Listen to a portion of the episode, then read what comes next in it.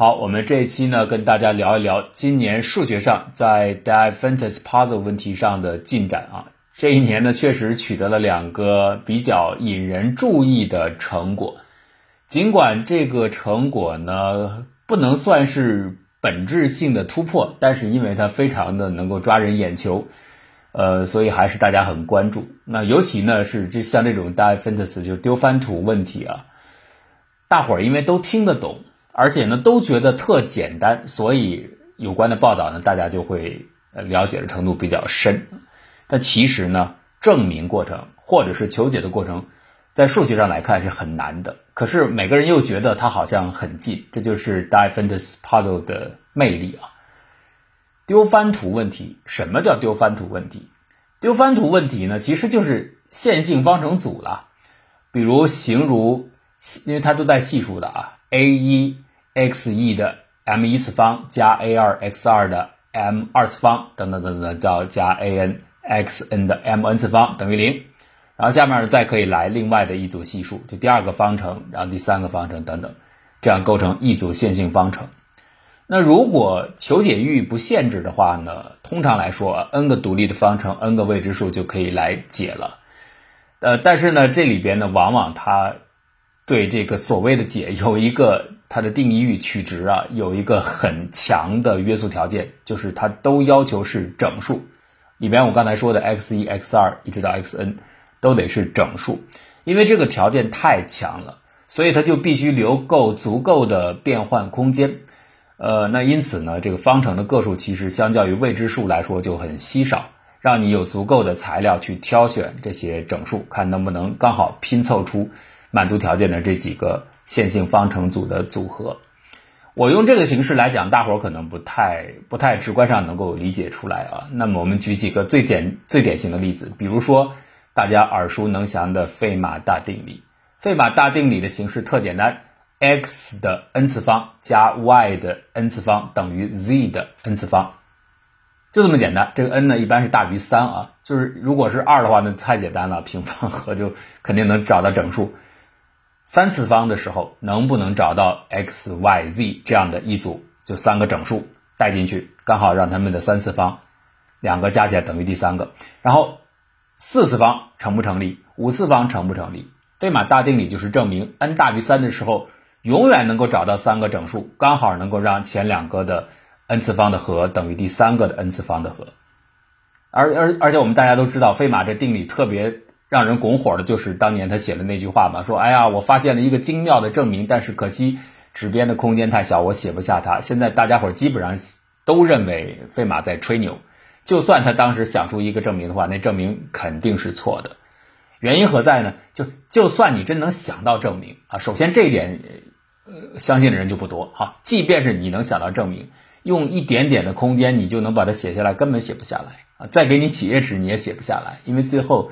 Andrew Wells 的证明已经已经 证明了，它特别特别的长啊，要用到非常高深的数学知识、椭圆曲线知识才可以完成证明。而且我们也知道这个曲折的故事啊，那最后总算是获得证明了。这个就是丢番图的一个最有名的例子。就丢番图方程吸引人的一点，也是让大家觉得好像特别能够理解、特别容易接近的一点，就是它要求是整数，就像有点像数字的 puzzle、数字的谜题一样。好像每个人都能上手来算一算，但是真的证起来又很困难。呃，再比如四平方和问题，这个也证明了，就是一个数可以拆成另外四个数的平方，是不是都能成立啊？都能成立啊，诸如此类的，你想这都属于丢番图问题。那么我们今天要讲的这个问题呢，是 sum of three cubes problem，就是三立方和的问题。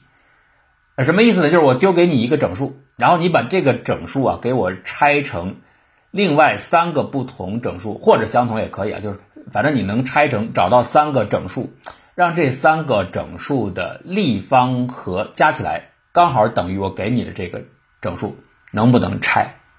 这个就是三立方和问题。这三立方和问题呢，有的是蛮简单的啊，这都属于丢番图问题啊，有的蛮简单，比如二十九，二十九大家脱口而出。三的立方二十七，再加一的立方，再加一的立方，那这加起来就二十九。那同理呢，如果是二十五，也很简单，三的立方加负一的立方再加负一的立方，就等于二十五。所以这都是很简单的情形。这种呢叫做平凡解，就是非常简单，大家就直接就能够推出来，而且能够总结出一般的规律啊。但是这是很有限的啊，叫做平凡解。那还有一种情况呢，是给你一个整数，这个整数可以证明它无法拆成另外三个整数的立方和，这也可以证明。比如说我们现在已经证明了，任给一个整数，如果我们把它除以九的话，假如它的余数是四或五，是这两种情形之一，那么这样的一个整数一定不能拆成三个立方和，这是已经得到严格证明的。所以诸如此类的数，你就不需要去想办法拆了啊，因为它肯定是拆不成的。那这也算是解决了这个问题。最难的、最讨厌人的是什么呢？我们既不能证明它无法拆成三个数的立方和，同时呢，它又不存在特简单的解，那就意味着你你得试看看有没有解，而这个解又不简单，就特别难。呃，我举个例子，比如说，呃，二十六，刚才我说了，二十五也很好证，二十九也很好证，其实就是围绕那二十七的上下啊，二十六。你觉得能不能拆成三个数的立方？三必须是整数啊，三个整数的立方能不能拆？好像感觉跟二十七也很近呢，能不能拼凑啊？加负一的立方再加一的立方不行，那又回去了，对吧？又回到二十七了，还不是二十六。但是我们总觉得这个二十五也好弄，二十七也好弄，二十九也好弄，二十六应该不难吧？非常难。我可以告诉大家找到的答案是一一四八四四三六五。的立方加一一零九零二三零一的立方，再加负一四二二五四八四零的立方，等于二十六。想象不到吧？这么复杂。对，这就是非平凡而且超讨厌的情况。所以遇到这个你就没有办法了，你只能想尽一切办法去穷尽或者是检索，看看能不能拼凑出这样的三个数，刚好等于要求的那个指定的整数。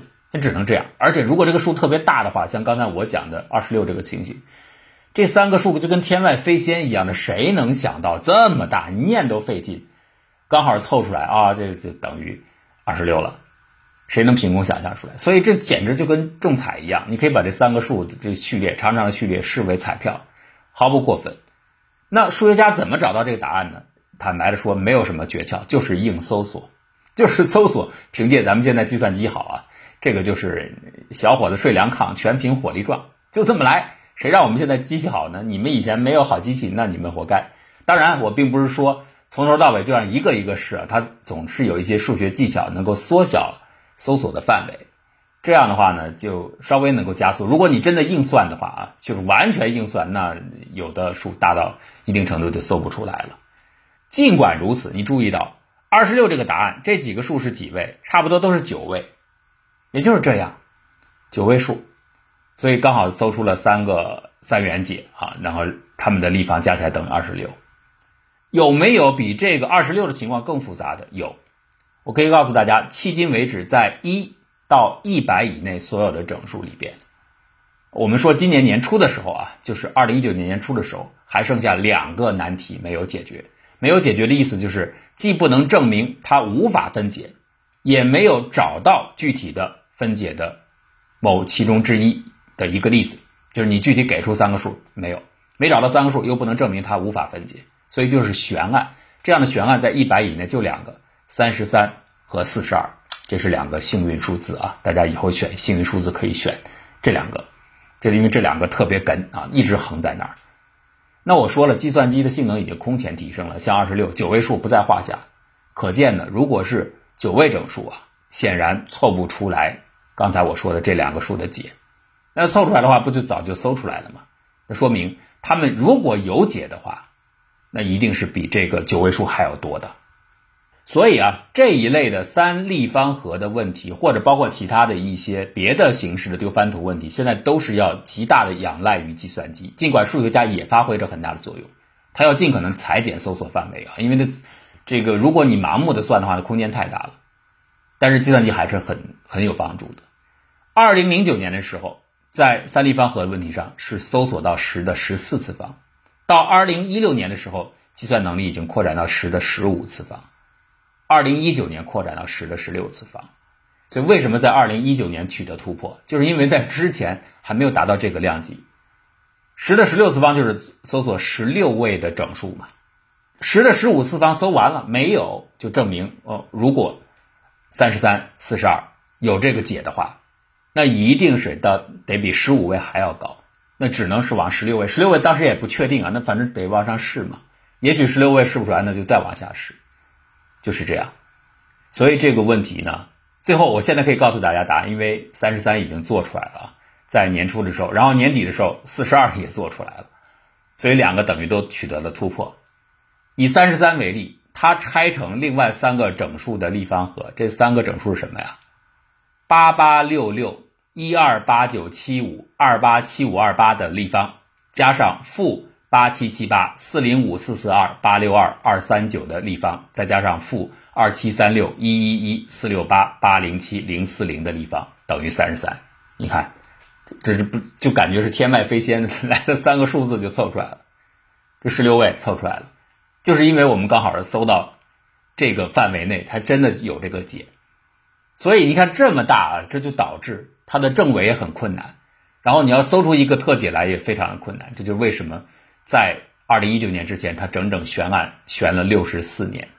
最后被布里斯特大学的 Andrew Booker 终于把三十三给破解出来了。那然后然后稍后在几个月之后，四十二也出来了。这是因为我们搜索能力达到了。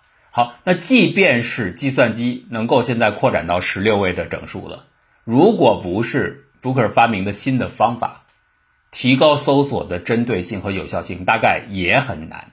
而且呢，最初他这次还真的很幸运啊。因为像这种题，就是你就像考试一样，你刚好蒙到那个答案，你蒙上了，你也就做出来了，你不用去真的完全理解。他现在搜索一个特殊的情况嘛，布克尔自己确实发明了一个高效的搜索方法啊。如果不是这个方法，那恐怕解还得往后拖啊。但是即使有这个方法，当时他预计也没有敢设想最乐观的情况。当时他在他们学校的超算上去算，他本来预计至少得跑半年才能可能去碰出一个。解啊，但没想到呢，其实没几天啊，大概一共就三个礼拜吧，就跑出解来了。这算是非常非常幸运的，很快就等于刚好把这个解搜到了。当然，这里边除了幸运，也是因为它设计的这个结构。以前呢，呃，数学家有一些针对性的算法研究了这么久，那那个算法呢是可以搜呃缩小搜索范围的，但是那些搜索方法最大的问题是呢。它不能够针对的锁定某一个整数，它不能给定。比如说，我现在就差三十三，那我就希望搜三十三吧。但是以前的方法搜出来的这个组合数呢，具体凑出来的是几不确定，所以那你只能去，也是有点带尝试、带蒙的性质啊，就这样去找。Booker 的这个方法最大的优势就是它可以锁定三十三，我知道我要凑三十三，所以就针对三十三来算啊。但是那个组合数也很大，也得靠高效的计算机。去测试，而且这个测试是早一点出来还是晚一点出来，你还真不好说。他是他预计是半年，结果一个月不到啊，仨礼拜就出来了，这算是蛮幸运的。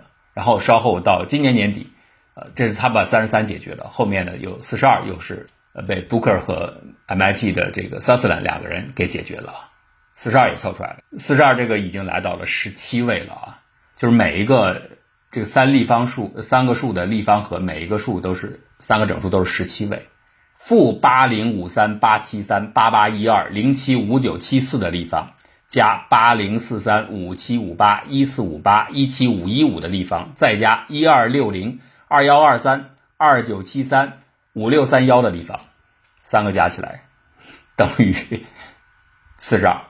你说怎么凑出来？所以这就是硬算的啊，加上技巧。那说到这儿，这个问题算解决吗？所以我说。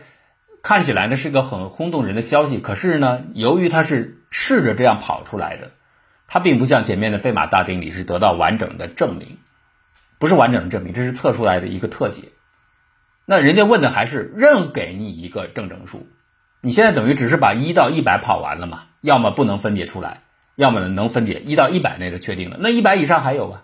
比如现在下面一个目标就是一百一十四，这是一百以内之后啊，目前。还没有确定的获得答案的最小的一个带球的整数，带分解整数一百一十四。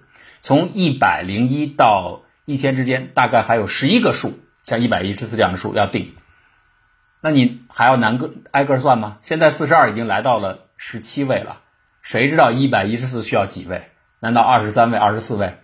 好，一百一十四计算计就算你解决了，后面还有呢，一直还有到一千以内，我说了有十一个需要求出来的组合呀。就算一千求出来，那后面还有到一万呢，还有几个呀？你不是一个通解吗？那既然不是通解，大伙儿为什么还要玩这个游戏呢？其实呢，就是这个就像我们解一般的题一样，需要先测试，在探索的过程当中尝试寻找规律，寻寻找感觉，看看后面为能不能真的彻底的证明它，或找出方案来提供启示。实际上，Wells 当时证明费马大定理也是这样，人们之前摸索了很久，建立了基础的知识体系，才使得他后面慢慢把它贯穿起来。这儿呢也是，可能现在是大家也没有思路，就先用计算机去跑，跑的过程当中，我们要针对性的设计一些缩小搜索的高效的方法，或许在这样的摸索过程当中啊，然后得到不断的验证有效，慢慢总结出一些感觉来，为我们后面的呃，如果能够证明的话，总结一些经验而打地打下基本的基础，这恐怕是很重要的。但是呢，总而言之呢，我往下预期啊，这一百一十四往下拆就已经不好拆了。就下一个攻坚值，哪怕就这个特例，你要把它拆成三个立方和，很困难了。你想从三十三到四十二，就已经从十六位整数变成十七位整数，再从四十二跨到一百一十四，这位数会增加很多的。计算机能跟上吗？也许我们可能就只能指望量子计算了，不知道它是不是能够快点到来啊？否则的话，我们就只能。希望啊，要么有更高效的搜索方法设计出来，要么能够在通向的求解方面，在这基本的理论上面可能有一个大的进展，我们才能看到崭新的三立方和的例子的出现。